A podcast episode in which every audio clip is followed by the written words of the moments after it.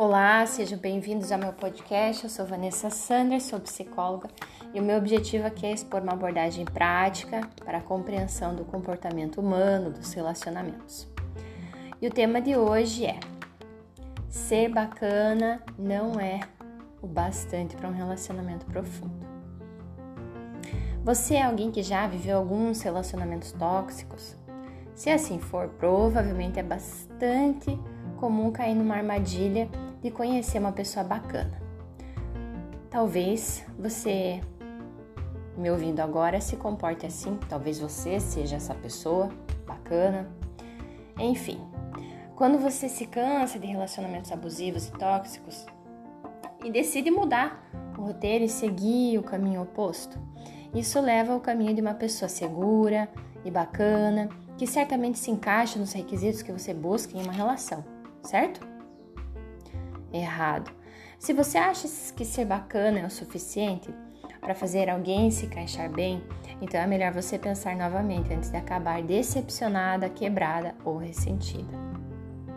E por que ser bacana não é o suficiente? Quando saímos de um relacionamento tóxico pela primeira vez, podemos ser tentados a fugir para os braços de alguém que é o oposto. Isso geralmente é um erro já que toda a ideia em torno da pessoa bacana é mais uma projeção em pessoas que não têm o que é preciso para nos acompanhar. Claro, todas nós queremos uma pessoa bacana que seja genuinamente atenciosa e compassiva, mas não é isso que a pessoa bacana é. E mesmo quando está, quando ela é assim, isso não significa que essa pessoa tenha o suficiente de tudo que precisamos de um parceiro que realmente vale a pena. Vamos lá, vamos ver algumas características aqui. A personalidade é rasa, então, embora não seja algo que a gente goste de ouvir, quando se é bacana, é tudo que é para você, você se torna um personagem estático na vida do seu parceiro. Em vez de assumir um papel de liderança, você se torna entediante, estagnado e sem interesse. Porque você nem mesmo está interessado em si mesmo ou em sua própria vida toda a identidade da pessoa bacana, ela é moldada pelo que as outras pessoas pensam sobre ele. E isso é bem desagradável quando alguém está procurando um parceiro que possa acompanhar, complementar ou atender às necessidades físicas, mentais e emocionais diretas. Questões com a verdade, né? Escondendo a verdade. Então, essa persona agradável, ela, ela é construída em cima de uma fachada que tem uma preocupação muito grande em parecer aí agradável para as pessoas, mas a verdade ela sempre vem à tona e isso pode ser bem ruim.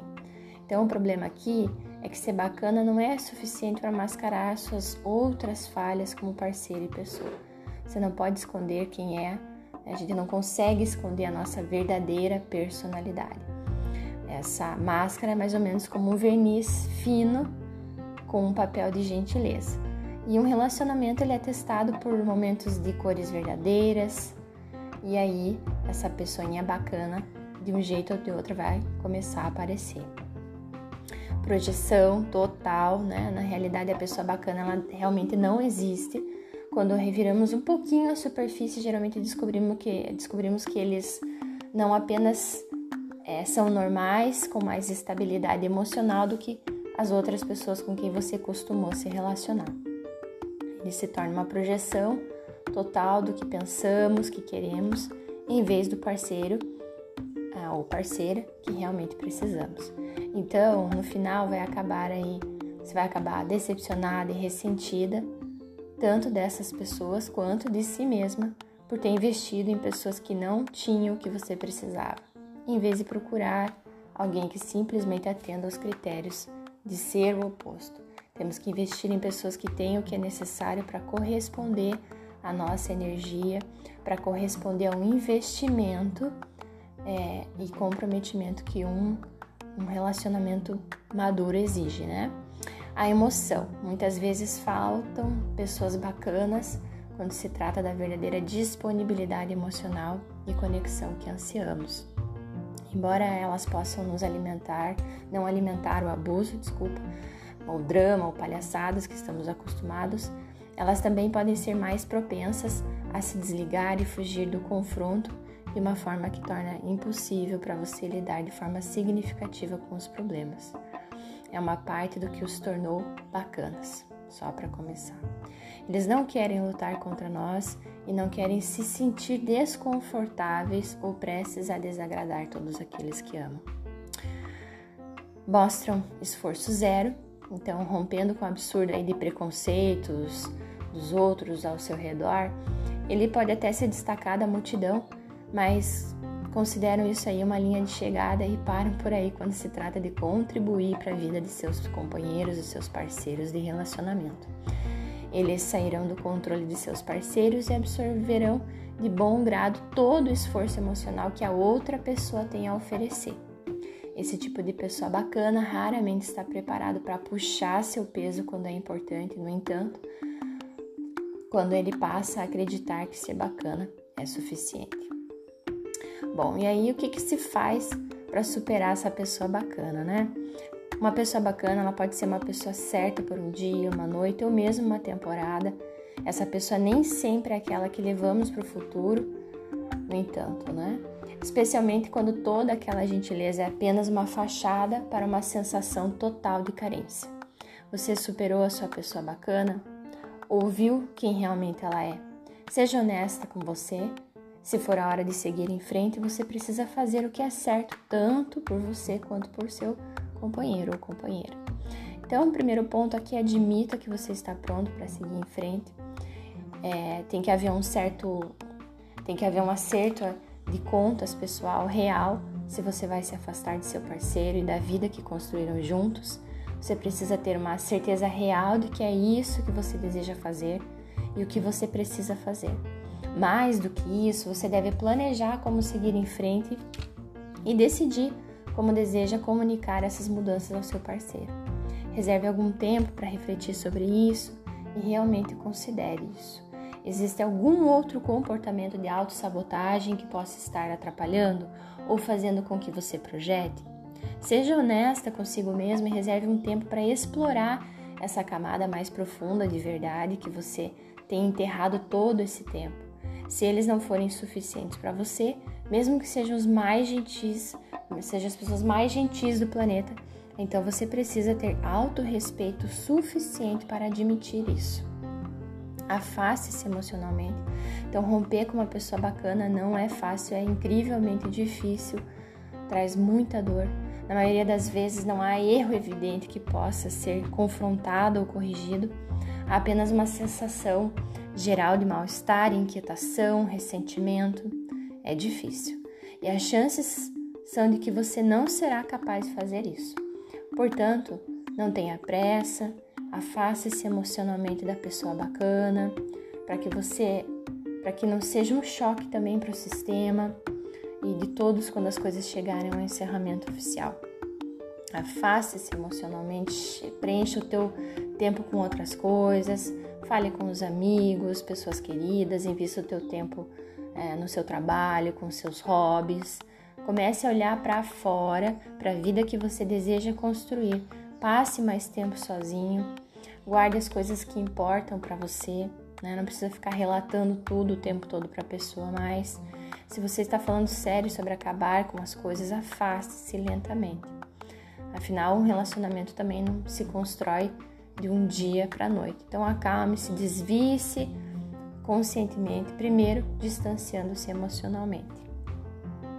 Conte aí com o seu sistema de suporte. Então, rompimentos sempre causam dor, confusão. Você terá momentos de mal entendido, irritação, ressentimento, é, mágoa, transtorno, talvez conflito. Então, para que você encontre o sentido de tudo isso, você precisa de uma equipe aí, pessoas que você realmente tenha confiança e amor é, para que você possa manter o controle e o foco. Então, encoste-se aí nesses seus sistemas de suporte e permita que eles ajudem você a se levantar. Esses sistemas podem ser compostos de terapeutas, amigos, familiares, mas enfim, basicamente pessoas que você confie. Então, diga ao seu círculo o que está acontecendo, peça ajuda. Lutar em nossos relacionamentos não é fraqueza e não é sinal de fracasso. Sentimos-nos realizados quando ajudamos os outros, então permita que as pessoas que o amam te ajudem também. Abaixe esse véu e se abra. É, obtenha a direção, orientação de quem precisa, aceitando a compaixão e as experiências vividas por aqueles que veem o melhor que você e desejam o melhor para você. E aí, enfim, tem aquela conversa delicada. Gosta a gente ou não, essa conversa é difícil, mas ela é necessária e não adianta tentar evitar a verdade. Você tem que colocar tudo na mesa, você precisa mostrar suas cartas e também deixar o seu parceiro, o seu companheiro mostrar as dele. E a partir daí, sim, se pode iniciar um processo de separação, mas nada mais acontecerá até que você diga ao seu parceiro que acabou e se mantenha firme com isso. Seja sincera, clara e franca, mas mantenha sua mente focada na compaixão.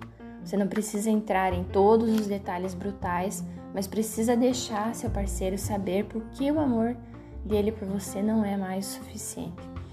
Lembre-se, ela é uma pessoa bacana não há necessidade de ferir ela. Se você decidiu que acabou, então realmente não há necessidade de repetir ou culpar fatos passados.